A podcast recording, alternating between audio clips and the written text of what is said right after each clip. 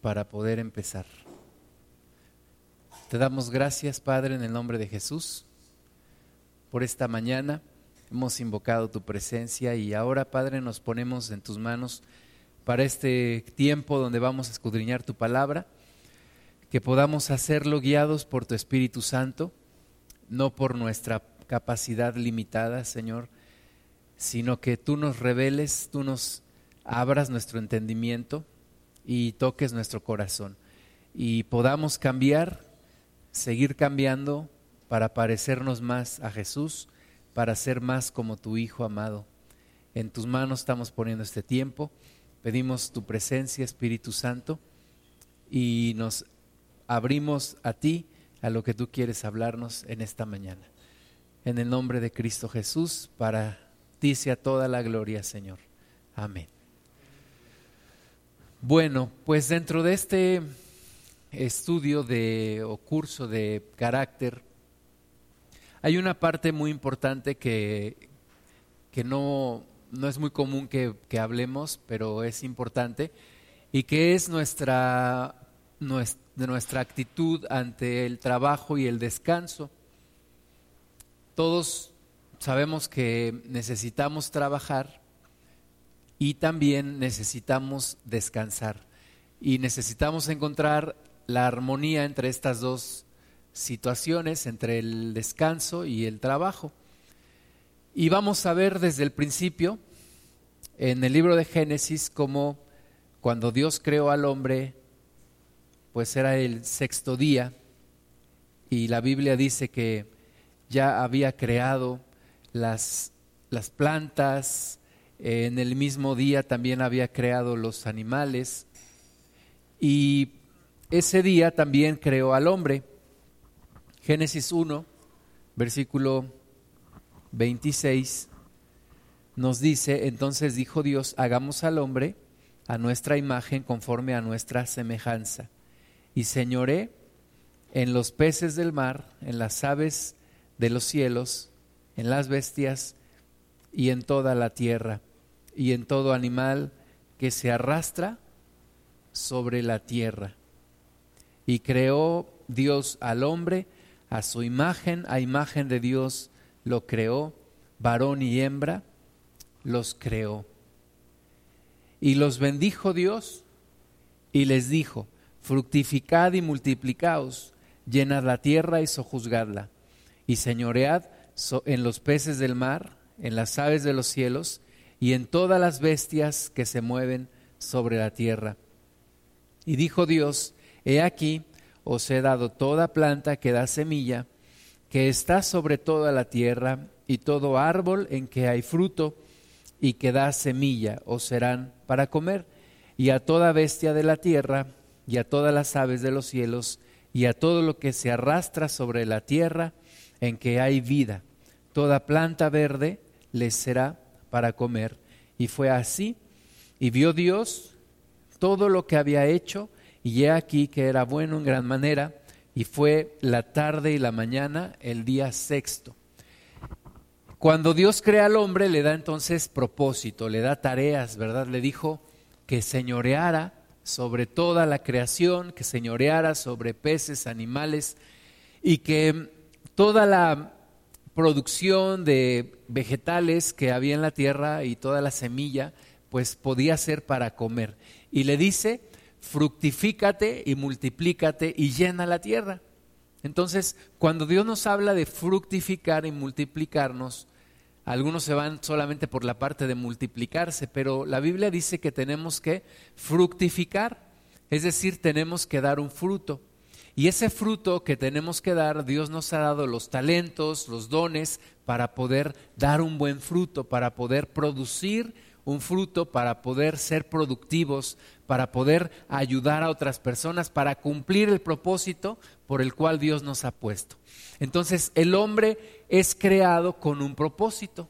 El hombre es creado con el propósito de señorear la tierra, de estar en comunión con Dios, de ser a la imagen y semejanza de Dios, porque Dios es creador y el hombre es creativo, el hombre también crea, y es entonces el propósito que le da. Y le dice, sojuzguen la tierra, señoren en toda la tierra, multiplíquense, pero antes de eso, fructifiquen.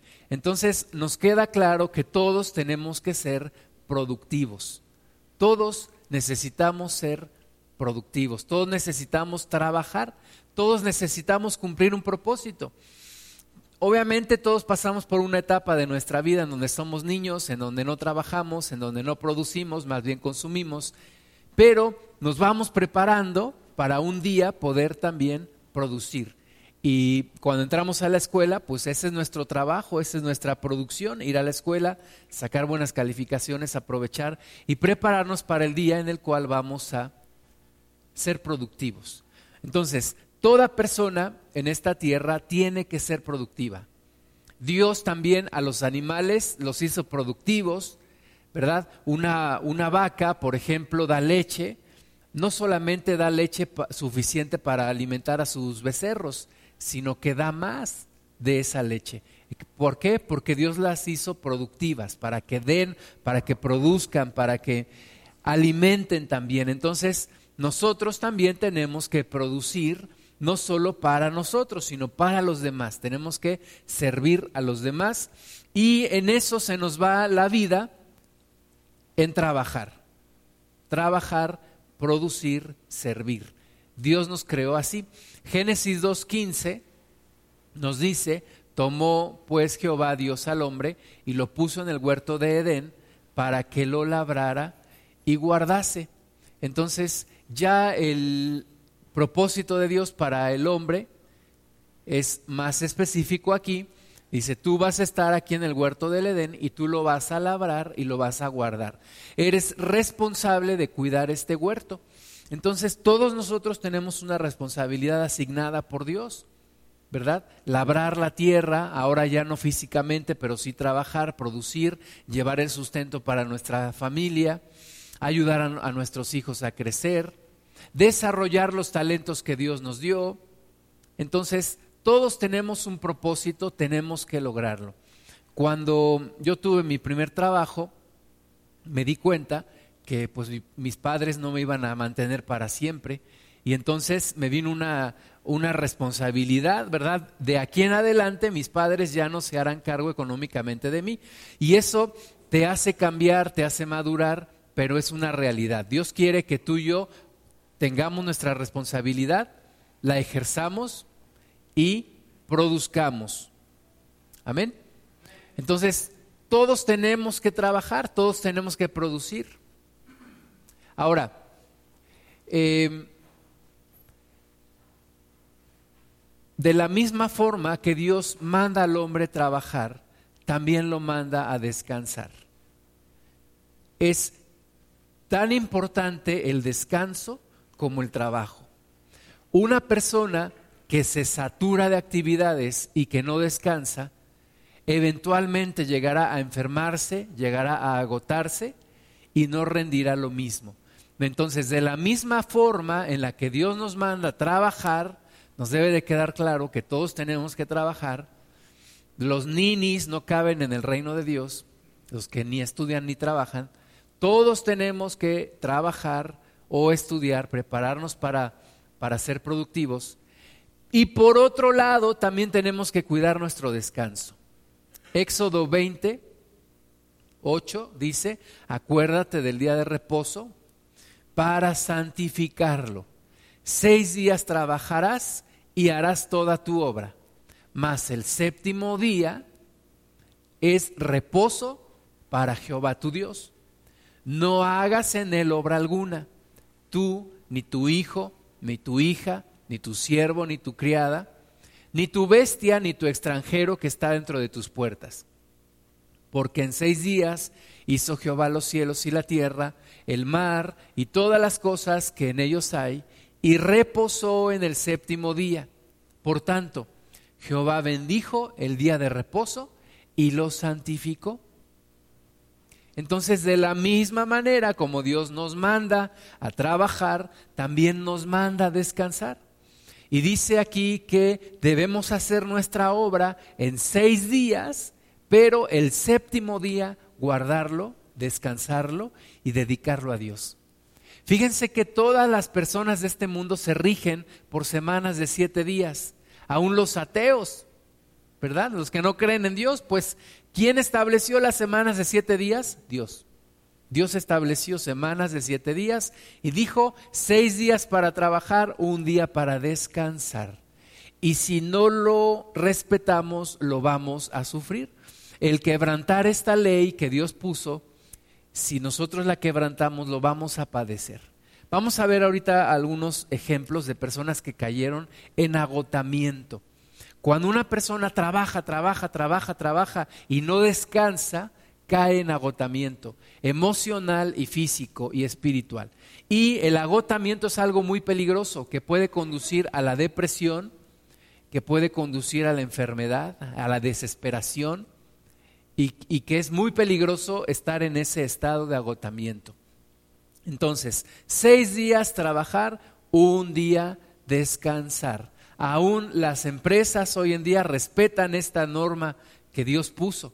Ahora, bueno, ya muchas empresas trabajan cinco días y descansan dos, ¿verdad? Pero al menos de siete días la ley nos marca que de siete días hay que descansar uno.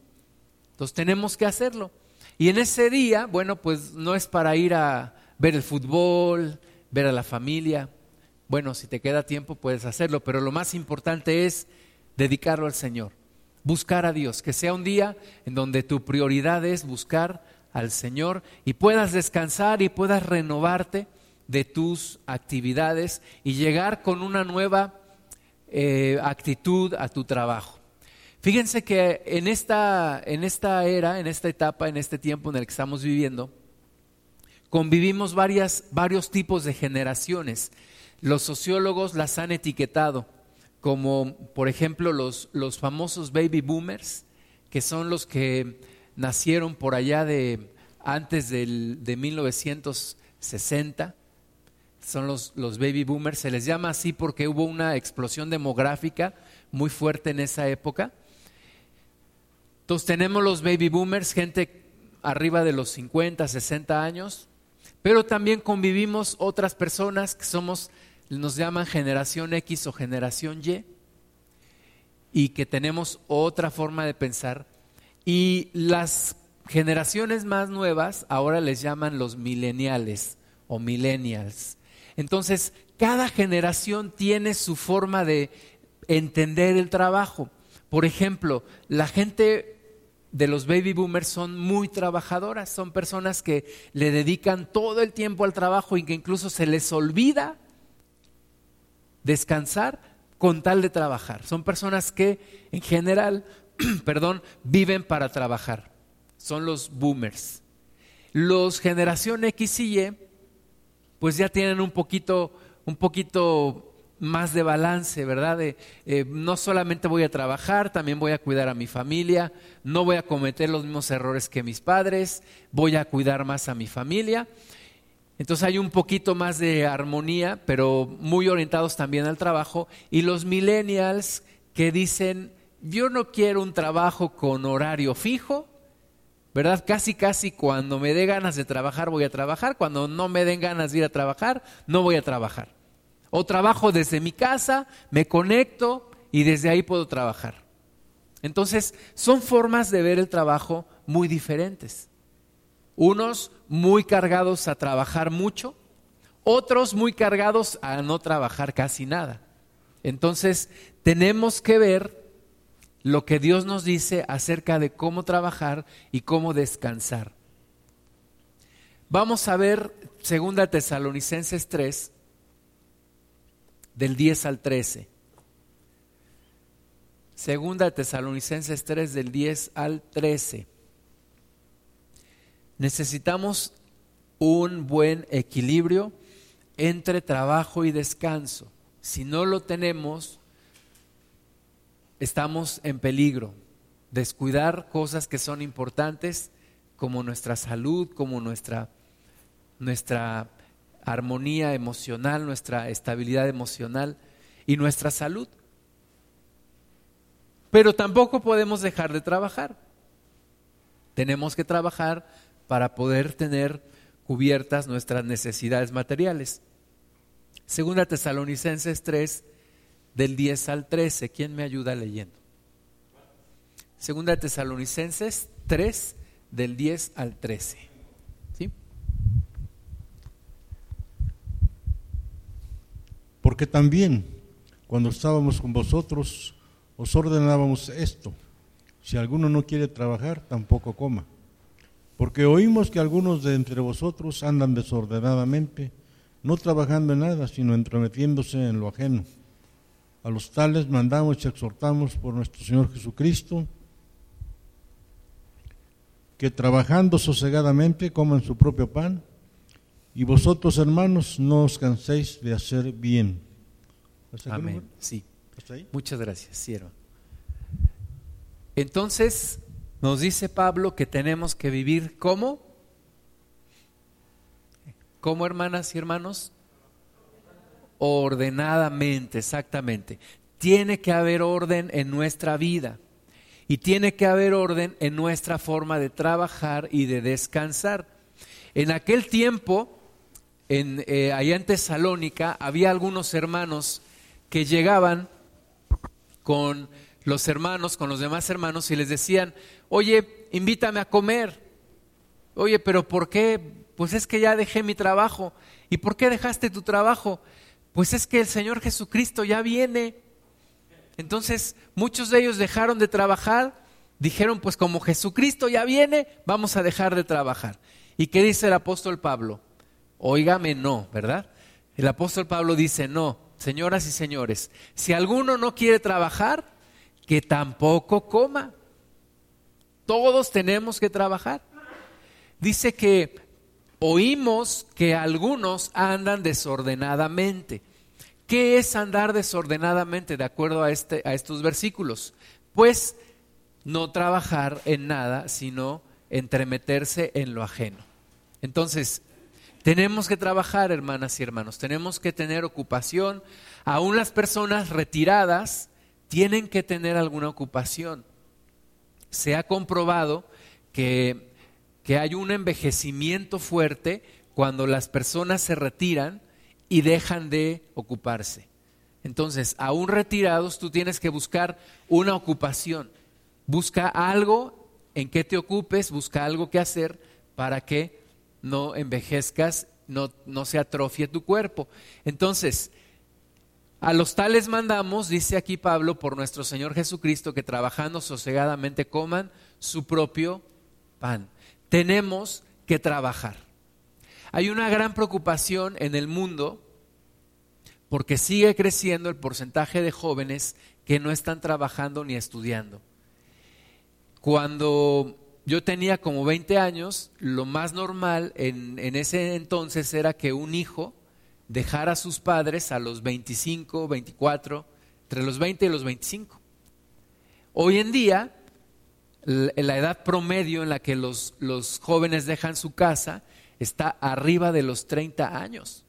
Entonces, hay un problema ahí. Tenemos que enseñar a las generaciones que tienen que trabajar, que tienen que producir, que tienen que emprender en su propia vida. Entonces, por un lado, no podemos Em, consentir el deseo de no trabajar. Todos tenemos que trabajar. Una vez vino un hermano y era la primera vez que venía y yo le pregunté, hermano, ¿y usted de qué trabaja?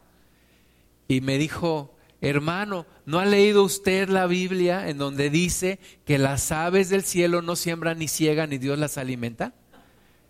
Le dije, sí, hermano, sí lo he leído. Dice, pues así soy yo. Digo, no, pues estás mal, hermano. Tienes que trabajar. Tú no eres ave del cielo. Tú sí tienes que trabajar.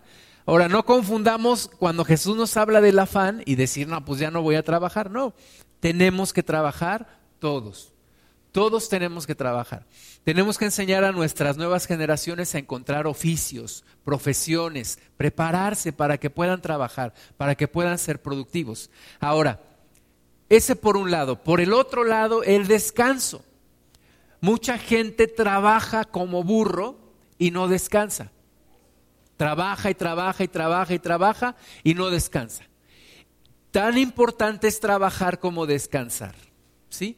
Eclesiastés 4:6 dice, "Más vale un puño lleno con descanso que ambos puños llenos con trabajo y aflicción de espíritu. Tengo que descansar. Hay gente que trabaja todo el día, desde las 8 de la mañana hasta las 10 de la noche. ¿Y a qué horas descansas? O tienes un trabajo en la mañana y otro trabajo en la tarde. ¿Y a qué hora descansas? O gente que, que trabaja todo el año. Dice, pues yo no tengo dinero para tomarme unas vacaciones. Bueno, hay que ser creativos, a lo mejor tener unas vacaciones de acuerdo a las posibilidades, ¿verdad? Irnos a algún lugar donde no gastemos mucho dinero, o estar en la casa, pero descansar. Necesitamos descanso, necesitamos tiempos de descanso también. La gente que no descansa se agota, termina sobrecargada, termina agotada, termina en depresiones, en inestabilidad emocional y termina mal, algunas hasta enfermas. Entonces hay que descansar. No te sientas culpable. Yo antes me sentía culpable cuando descansaba. Decía, es que no estoy haciendo nada. Bueno, también hay que descansar. Hay que tomar tiempos de descanso. Entonces, mejor un puño lleno con descanso que ambos puños llenos con trabajo y aflicción de espíritu. Hoy en día una parte importante de nuestra sociedad, principalmente las generaciones más, más digámoslo así, más anteriores o más antiguas, o sea, la gente mayor, es la que más trabaja y los jóvenes los que más descansan. Pero te puede pasar como aquel hombre que dijo, cuando mi caballo ya estaba acostumbrando a no comer, se murió. ¿Verdad? Entonces, cuando ya me estaba acostumbrando a no descansar, me enfermé. No, tienes que descansar, tienes que tomar esa armonía. Ahora, hay personas que se sobreocupan, o sea, se llenan de actividades. Se llama eso activismo. Activismo, me lleno de actividades, tengo que estar haciendo algo. Hay que tener cuidado con eso. Mide tus tiempos, no te sobreocupes. El sobreocuparse trae consecuencias. La primera, te desenfocas. Dice el dicho mexicano que el que mucho abarca, exactamente, poco aprieta, ¿verdad? No te sobreocupes porque te vas a desenfocar, ¿verdad? Quieres estar en, en, todos lados, quieres ser ajonjolí de todos los moles. No se puede. Tienes que enfocarte, tienes que estar en algo específico, no en todo. Si estás en todo, vas a descuidar lo que era verdaderamente importante. Hay que tener prioridades, hermanas y hermanos. Todo se puede hacer, sí, pero no al mismo tiempo. Entonces hay que tener prioridades, hay que enfocarse. No te sobreocupes. La otra cosa que puede pasar cuando te sobreocupas es que te puedes terminar agotando. Hubo un caso muy, muy resonado en su tiempo de un hermano pastor, misionero, en España, después de 20 años de casado, se va con su novia de la juventud, deja a su esposa, deja el ministerio, deja a sus hijos, deja todo. Y se preguntaban, pues, ¿qué pasó? ¿Qué pasó con esta persona? Era de las personas más eh, respetadas en ese lugar, era un hombre de familia, era un hombre entregado a Dios y de un de repente deja todo y se va con la novia de su juventud. Y una de las cosas que, que, un amigo de él dice es, nunca tomó tiempos para descansar, estaba agotado, estaba exhausto, estaba quemado, ¿verdad? Y el estar en ese punto te hace una persona muy, muy frágil, muy débil. Entonces, Cuidado con sobresaturarte de actividades. Tenemos que medir nuestras fuerzas. Tenemos que escoger nuestras batallas. Tenemos que aprender a decir no a algunas cosas.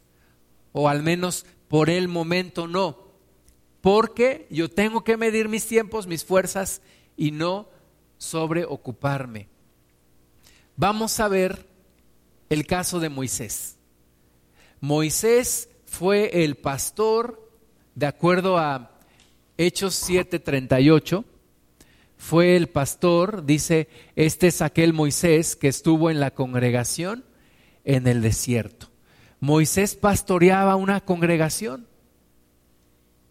en el desierto. Una congregación, de acuerdo a los que han sacado cuentas, dicen que alrededor de dos millones de personas. Entonces este hombre pastoreaba un pueblo de dos millones de personas. Imagínate todo el estado de Hidalgo y toda la carga que tenía sobre sus hombros. Él sacó al pueblo de Egipto y su misión era meterlo en la tierra prometida. Este es aquel Moisés que estuvo en la congregación en el desierto con el ángel que le hablaba en el monte Sinaí y con nuestros padres y que recibió palabras de vida quedarnos. Es un reto importante, un reto grande. Imagínate gobernar dos millones de personas que todos los días quieren carne, quieren agua, quieren esto, quieren lo otro, se quejan de hace frío, hace calor, ¿verdad? Qué cosa tan, pues, qué carga tan pesada, ¿no? Y entonces, Jetro, el suegro de Moisés, lo va a visitar un día. Lo va a visitar eh, llega con él, lo recibe, Moisés, qué padre, suegro, que, que llegaste, mira, vente, vamos a comer, entonces está un día con él, por el otro día le dice, ¿qué crees, suegro? Tengo que irme a trabajar. Entonces Jetro lo observa en su trabajo. Vamos a leer Éxodo 18 del 13 al 24. Jetro observa los hábitos de trabajo de Moisés y le da un consejo. Y de ese consejo podemos tú y yo aprender. Éxodo 18, del 13 al 24. ¿Quién me ayuda leyendo? Bien fuerte. Aconteció que el día siguiente se sentó Moisés a juzgar al pueblo, y el pueblo estuvo delante de Moisés desde la mañana hasta la tarde. Viendo el suegro de Moisés todo, todo que él hacía con el pueblo, dijo, ¿qué es esto que haces tú con el pueblo? ¿Por qué te sientas tú solo y todo el pueblo está delante de ti desde la mañana hasta la tarde? Y Moisés respondió a su suegro, porque el pueblo viene a mí para consultar a Dios. Cuando tienen asuntos, vienen a mí, y yo juzgo entre el uno y el otro. Y declaró las ordenanzas de Dios y sus leyes.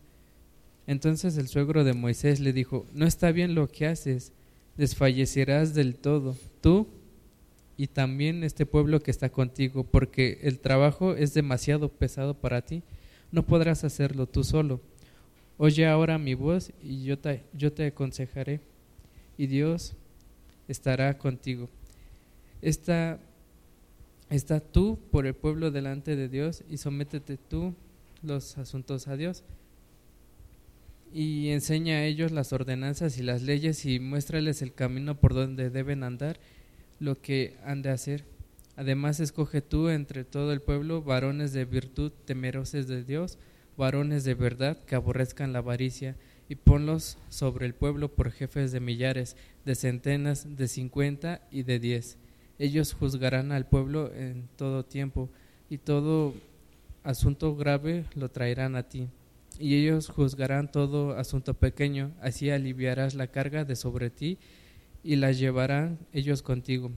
Si estos hicieren y Dios te lo mandare, tú pondrás, tú podrás sostener y también todo este pueblo irá en paz a su lugar. Y oyó Moisés la voz de su suegro e hizo todo lo que le dijo. Amén. Muchas gracias. Entonces, ahí está observando Jetro y nos dice todo lo que observa, ¿verdad? Primero, dice que observa a Moisés desde la mañana hasta en la tarde. O sea, Moisés tenía una jornada de trabajo pesada. Imagínate los judíos viniendo a él y dándoles quejas y tengo un problema con este y ya me hizo esto. Y Moisés tenía ahí la cola, de cuenta que vas al IMSS y peor, ¿no? Que eso, la, una cola ahí y uno cada media hora y dices, ¿cuándo voy a llegar hasta que me atiendan? Jetro le dice, Moisés, estás mal, estás mal. Pero ¿por qué, suegro? ¿Por qué me dices eso? Dice, porque vas a desfallecer. El trabajo es mucho, no lo puedes hacer tú solo. Entonces tú y yo tenemos que aprender que no podemos hacer las cosas nosotros solos. Aplica en todos los ámbitos de la vida. Yo le digo a mi esposa, no hagas todo tú en la casa. ¿Verdad? Yo le ayudo a hacer una cosa, lavo los trastes, pero le digo, tenemos que enseñar a los hijos a también hacerlo, que ellos hagan cosas, porque si no, tú y yo vamos a volvernos locos aquí, no vamos a poder hacer todo. Entonces hay que delegar, hay que enseñar a los demás a hacer las cosas. De repente, por ejemplo, aquí veo a Gama, está con la batería, luego pone su iPad, luego corre para la guitarra, luego se regresa como si fuera un pulpo, ¿verdad? con muchos instrumentos. No se puede.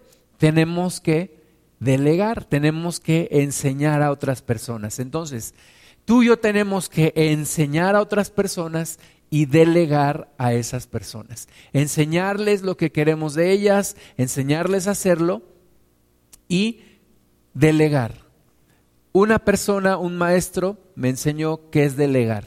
Delegar es dar que hacer, hacer, hacer y dejar hacer. O sea, dar que hacer. Comparte el trabajo. Moisés, no lo hagas todo tú. Reparte el, trabajo.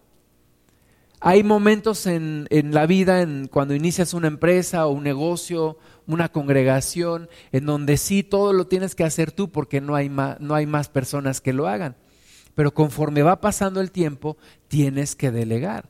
O hay un momento en la vida cuando los hijos son pequeños, todo lo tienes que hacer tú, pero van creciendo, les tienes que enseñar a hacerlo. Entonces, hay que repartir el trabajo. Si no, le dice Jetro a Moisés, si no haces esto, vas a terminar mal tú y va a terminar mal el pueblo.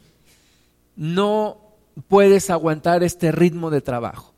Entonces, hermanas y hermanos, tenemos que enseñar a otros, tenemos que organizar el trabajo, no lo hagas todo tú. Nosotros tenemos un concepto de liderazgo a veces equivocado, donde decimos es que el líder tiene que hacerlo todo. No es cierto. El líder no lo tiene que hacer todo. Pensamos en el hombre orquesta.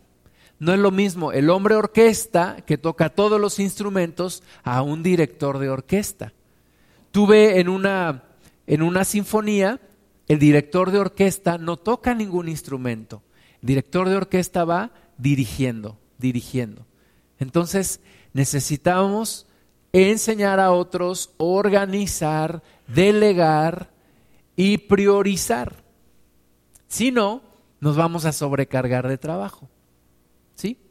Y no hay cuerpo que aguante tanto estrés y tanto trabajo. Vamos a, caer agotados. Ah, en esta semana, mi tía, por la que habíamos estado orando, falleció. Y el recuerdo que tengo de ella es, siempre estaba trabajando siempre desvelándose, siempre trabajando, que horneando pan, que va por la mercancía, que atiende a los clientes, que hace de comer. Y yo creo, desde mi personal punto de vista, que le faltaba descansar. Y tal vez es una de las razones por las cuales se enfermó. Tenemos que aprender a descansar, tenemos que aprender a delegar. Oye, a ver, tú hazte esto. ¿Verdad? Muchas veces los, los, hijos viendo la televisión y la mamá ahí haciendo todo. No, a ver, delega, organiza. Tú tienes que hacer esto, a mí no me da la vida para todo. Entonces hay que enseñarles, hay que repartirles, hay que supervisarles y hay que delegar. Y un hermano en Cristo tiene una oración, le pide a Dios y le dice, Señor, que yo haga lo que tú quieres que yo haga. Ni más ni menos. Porque a veces nos metemos en tanta cosa que Dios no quería que le hiciéramos. Y ya estamos en mil cosas y, y la vida no nos alcanza. Entonces, que yo haga, Señor, lo que tú quieres, ni más ni menos. Amén. Llega otro momento de, de, desesperación en la vida de Moisés, en el libro de números. Números capítulo 11, versículos del 10 al 15. ¿Quién me ayuda?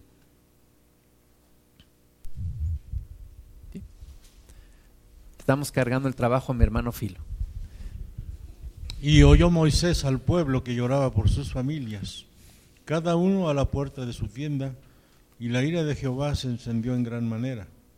También le pareció mal a Moisés, y dijo Moisés a Jehová, ¿por qué has hecho mal a tu siervo? ¿Y por qué no he hallado gracia en tus ojos?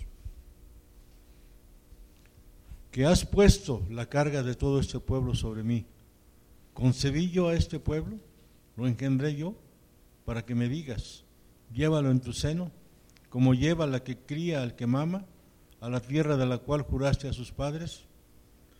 ¿De dónde conseguiré yo carne para dar a todo este pueblo? Porque lloran a mí diciendo, danos carne que comamos. No puedo yo solo soportar a todo este pueblo, que me es pesado en demasía. Y si así lo haces tú conmigo, yo te ruego que me des muerte, si he hallado gracia en tus ojos y que yo no vea mi mal. Muchas gracias, sí.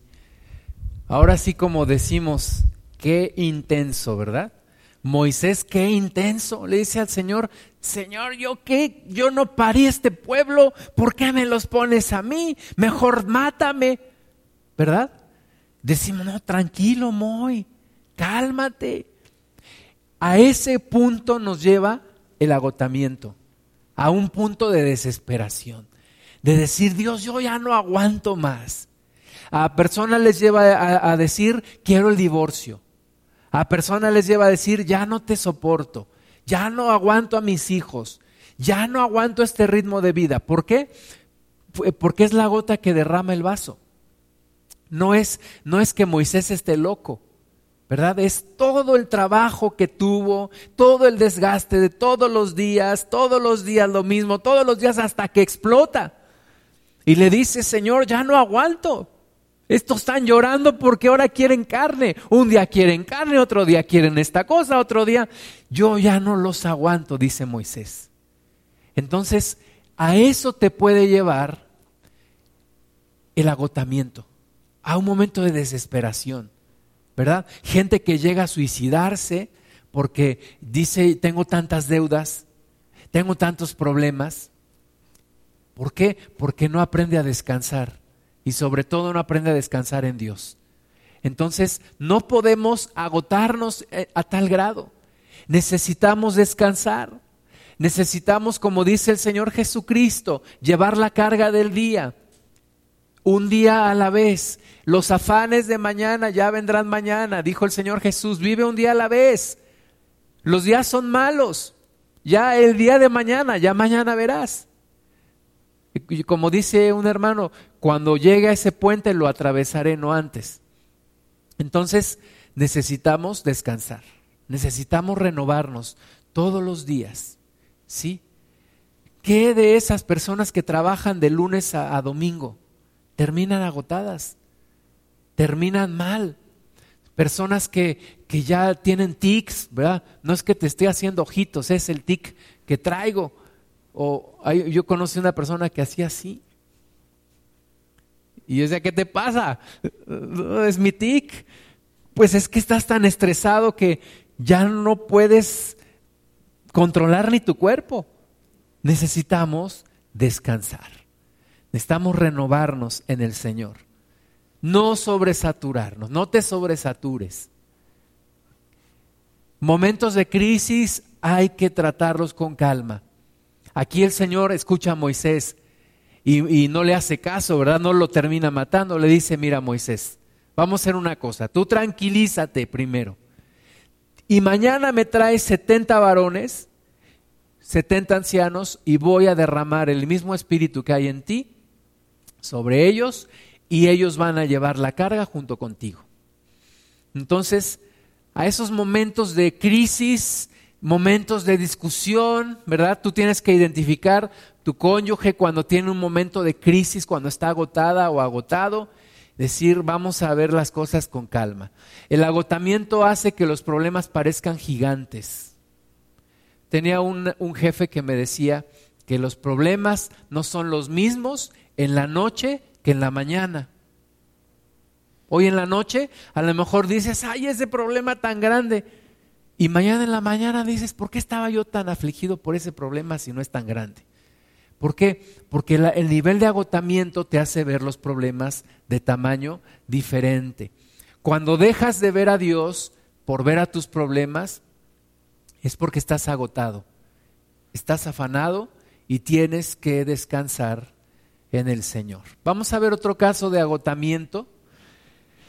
En Elías, Elías, el, el profeta, ¿verdad? El Señor Jesucristo dijo que el, el más grande profeta que ha habido en la tierra ha sido Juan el Bautista. Pero para muchas personas Elías es, es el símbolo de, de, un hombre de Dios, ¿verdad? De un, de un profeta grande que, sin embargo, sufrió depresión, padeció depresión por agotamiento, según mi punto de vista. Primer libro de Reyes, capítulo 19 versículos del 1 al 18. Primer libro de Reyes 19 del 1 al 18. ¿Quién me ayuda leyendo?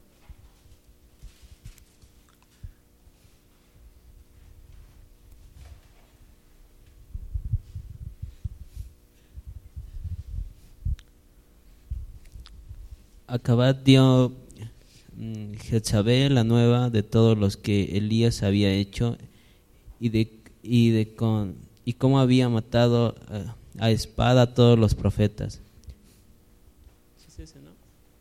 ¿Mm? Entonces envió Jezabel a Elías un mensajero diciendo, así me hagas los dioses y aún me añadan, así mañana a, a estas horas yo he puesto tu persona como la de uno de ellos. Viendo pues el peligro, se levantó y se fue para salvar su vida. Y, vi, y vino a Berseba, que estaba en Judá, y dejó ahí a su criado. Y él se fue por el desierto un día, un día de camino, y vino y se sentó debajo de un enebro, y deseando morirse dijo, Basta ya, oh Jehová, quítame la vida, pues no soy yo mejor que mis padres y echándose debajo del enebro se quedó dormido. Y aquí luego un ángel le tocó y le dijo, levántate, come. Entonces él miró y he aquí a su cabecera una torta cocida sobre las ascuas, y una vasija de agua y comió y bebió y volvió a dormirse. Y volviendo el ángel de Jehová la segunda vez lo tocó diciendo, levántate y come porque largo camino te resta. Se levantó pues y comió y bebió, y fortalecido con aquella comida caminó cuarenta días y cuarenta noches hasta Oreb, el monte de Dios. Allí se, allí se levantó en una cueva donde pasó la noche, y vino a él palabra de Jehová, el cual le dijo, ¿qué haces aquí, Elías? Él le respondió, he sentido un vivo celo por Jehová, Dios de los ejércitos, porque los hijos de Israel, han dejado tu pacto, han derribado tus altares y han matado a espada a tus profetas, y solo yo he quedado, y me buscan para quitarme la vida. Él le dijo, sal fuera y ponte en el monte delante de Jehová, y aquí Jehová que pasaba, y un gran y poderoso viento que rompía los montes y quebraba las peñas delante de Jehová. Pero Jehová, no estaba en el viento, y tras el viento un terremoto, para, pero Jehová no estaba en el terremoto, y tras el terremoto un fuego, pero Jehová no estaba en el fuego, y tras el fuego un silbo apacible y delicado, y cuando lo oyó Elías, cubrió su rostro con su manto, y salió y se puso a la puerta de la cueva. Y aquí vino a él una voz diciendo, ¿qué haces aquí, Elías? Él respondió, he sentido un vivo celo por Jehová, Dios de los ejércitos, porque los hijos de Israel han dejado tu pacto, han derribado tus altares y han matado a espada a tus profetas, y solo yo he quedado y me buscan para quitarme la vida. y les dijo, y dijo Jehová, ven, vuélvete por tu camino por el desierto a Damasco. Y llegarás y ungirás a Asael por rey de Siria, a Jehú, hijo de Nimsi, ungirás por rey sobre Israel, y a Eliseo, hijo de Safat, de Ad Meola, ungirás para que sea profeta en, en tu lugar. Y el que escaparé, y el que escaparé de la espada de Asael, Jehú lo matará, y el que escapare de la espada de Jehú, Eliseo lo matará, y yo haré que, que queden en Israel siete mil cuyas rodillas no se doblarán ante Baal y cuyas bocas no lo, lo besarán. Lo besarán. Muchas gracias. Entonces, ahí está la historia de Elías. Llega una crisis tan grande. Ahora, esta crisis le viene después de una gran victoria. Acababa de matar a 400 eh, profetas de Baal. Y después de esta victoria tan grande, 450 sacerdotes de Baal, después de esta victoria tan grande, la reina Jezabel le manda un mensajero y le dice, así como tú hiciste con ellos, yo te voy a matar. Y vemos la reacción de Elías.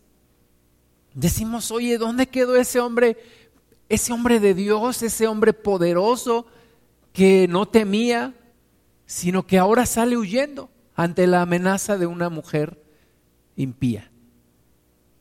Y eso sucede cuando nos agotamos. ¿Verdad? Nos agotamos y no importa la última victoria que tuvimos, estamos agotados, salimos huyendo, vemos que el mundo se nos viene encima y Elías llega al punto depresivo de decirle a Dios, Señor, quítame la vida. Quítame la vida porque no soy yo mejor que mis padres y que los demás y acabemos ya con esto de una vez. Y el Señor de nuevo no responde positivamente a su petición y lo lleva a un lugar de descanso que se llama Oreb. Y en Oreb le da de comer, lo deja dormir y se manifiesta a él no como un viento fuerte, no como un terremoto, sino como un silbo apacible y delicado. ¿Verdad? Eso es lo que necesitaba Elías. Necesitaba la presencia de Dios, necesitaba descansar su cuerpo, descansar su alma, descansar su espíritu.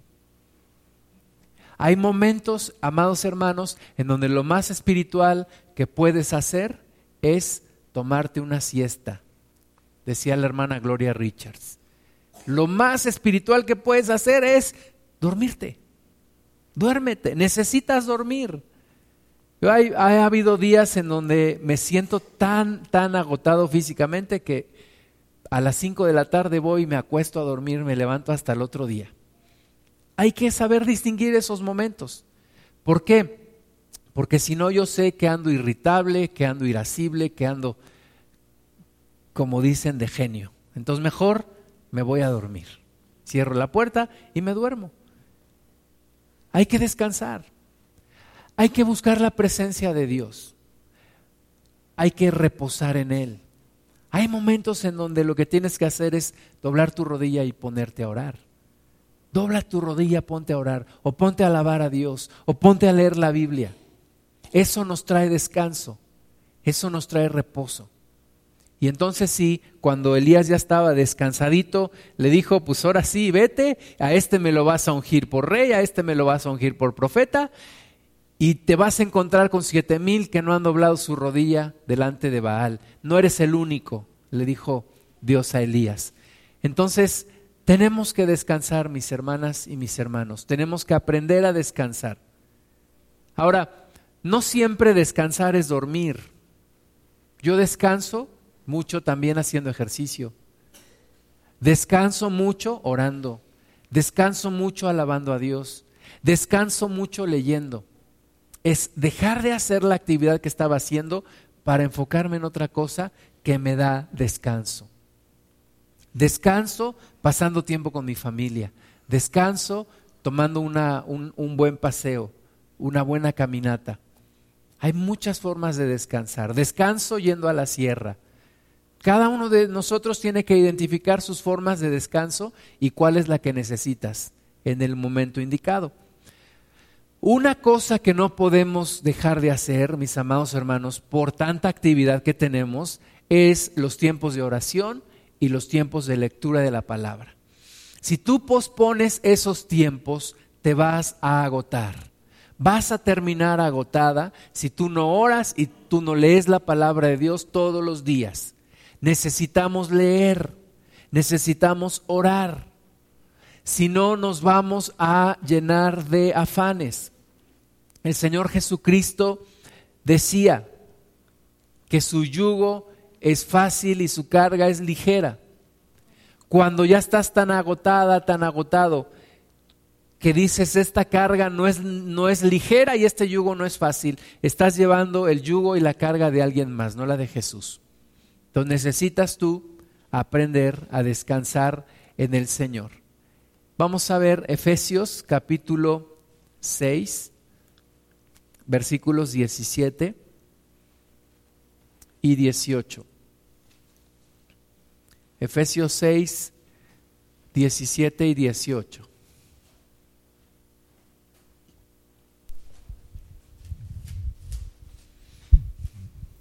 Y tomad el yelmo de la salvación y la espada del Espíritu, que es la palabra de Dios, orando en todo tiempo con toda oración y súplica en el Espíritu y velando en ello con toda perseverancia y súplica por todos los santos.